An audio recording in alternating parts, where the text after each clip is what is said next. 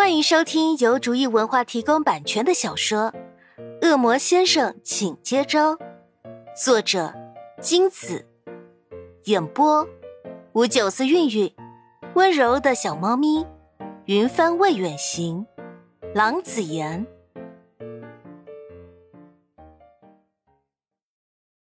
第一百零七章，把闹事男子往椅上一捆，月大姑娘拍拍手。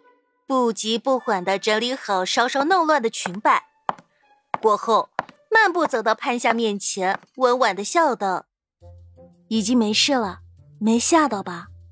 真是太可怕了，不是吗？我们走吧，小潘夏。”看着月姑娘脸上恬静的笑容，再看向月姑娘身后那一片废墟，潘夏怎么看怎么别扭。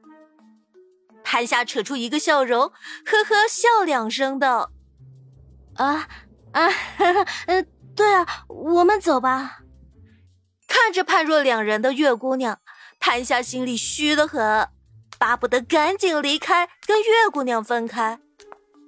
潘夏跟在月姑娘身后，亦步亦趋，连姗姗来迟的明也没敢搭理。明往场中一看，挑高眉。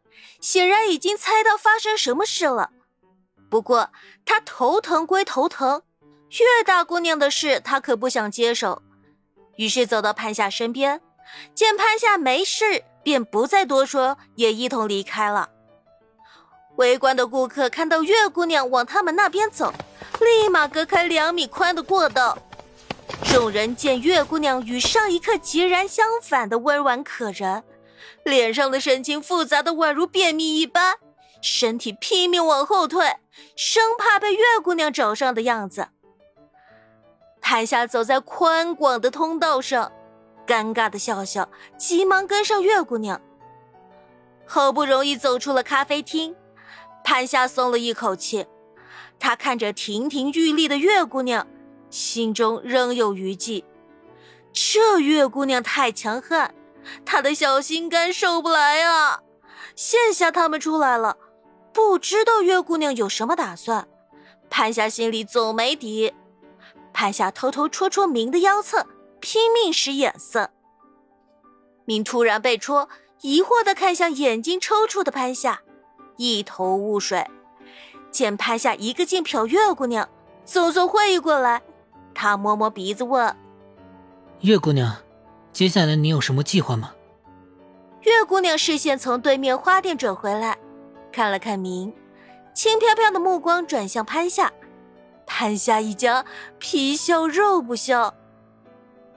月姑娘翻出大大的太阳帽戴上，露出意味不明的笑说：“你们可以走了，接下来我的节目可不适合你们俩。”说罢。招来一辆出租车，扬长而去。留下的潘夏和明默默对视，确认月大姑娘的确如一阵风般来了又去。下一秒，两人齐齐转身回家，希望月大姑娘的节目可以拖住月姑娘直到婚礼那天。时间犹如白驹过隙，一眨眼便到了明和潘夏婚礼的前夕。婚礼的前一天，按照习惯，潘夏和明要各自跟自己的好友出去过人生最后一个单身之夜。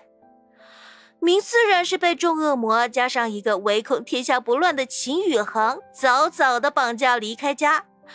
至于去哪里，秦宇航十分欠揍的表示，这是男人之间的秘密，是 man's talk，死活不肯透露他们的去向。潘夏咬牙切齿的看着明被簇拥着离开，明本来不想去，无奈他是近乎被架着四肢出门的，反抗不了。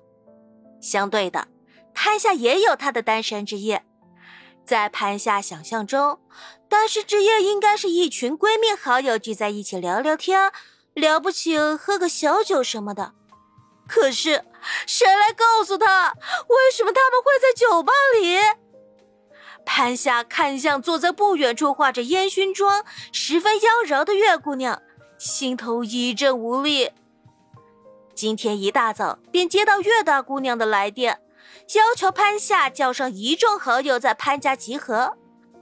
结果，月姑娘异常大方的领着一众小姑娘冲向一家私人美容会所，美容、按摩、桑拿一条龙服务她全包了，把这群小姑娘激动的直接喊上姐了。到了晚上，月大姑娘又带着改头换面、焕然一新的她们杀向酒吧。月姑娘甚至特地换上了深紫色紧身小礼服，化上烟熏妆。然后就是盘下眼前看着的一切了。潘夏看着因为有人请客而高度亢奋的一众好友，已经无力吐槽。为什么他想象的小温馨单身夜会变成狂野派对啊？正腹诽着，旁边递来一杯酒，潘夏扭头一看，是月大姑娘。潘夏接过酒，小小喝了一口。无力呻吟，月姑娘啊，你啊。月姑娘当然知道潘夏未问出口的话，她轻轻和潘夏碰了一下杯，说：“别担心，我没有恶意。单身之夜本来就该来一次最后的疯狂，这样婚后才不会觉得遗憾。哪怕你现在不习惯，反正……”男女双方是绝对不会知道单身之夜对方是怎么过的，你也不用有负担。现在做一些平时不敢做的疯狂事，然后收回心，安安分分的过日子，不是很好吗？潘夏不说话了，他不知道该怎么回答。这种偏西方的习俗让他有些无所适从。月姑娘拍拍潘夏的肩，笑道。别紧张，只是玩一下而已。月姑娘看看周围虎视眈眈的人们，手一挥，带着大家开包厢去了。众女生欢呼，琪琪跟着侍应生向包厢走去。本集播讲完毕，感谢您的收听。